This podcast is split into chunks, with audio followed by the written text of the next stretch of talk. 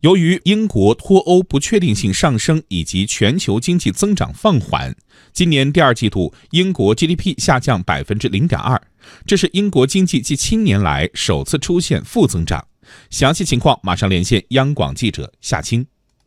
好的，主持人，今年二季度英国 GDP 下降百分之零点二，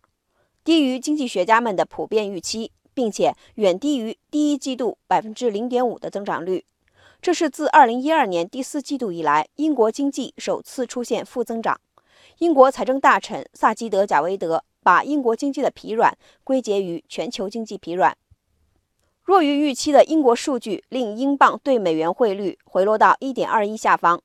英镑对欧元汇率下跌0.3%，接近两年的低点1.0814欧元。自今年七月初以来，英镑对美元汇率的下跌幅度已经超过4.5%。因为市场担心英国首相鲍里斯·约翰逊将在十月底推动英国走向无协议脱欧。今年第二季度，英国生产部门萎缩百分之一点四，成为英国经济的最大拖累。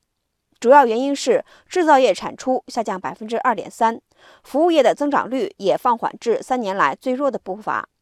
金融和保险服务产出下降百分之零点二，延续了自二零一七年初以来的下滑趋势。同时，英国商业投资进一步下滑的可能性也令人担忧。今年二季度，英国商业投资收缩百分之零点五，而建筑业比上一季度下降百分之一点三。最近的经济数据显示，大多数欧洲主要经济体的制造业部门也进一步疲软，其中德国的增长目前为负。在全球普遍比较低迷的大背景下，英国经济复苏的难度可想而知。而随着十月三十一日脱欧截止日期临近，英国未来的经济前景将面临更大挑战。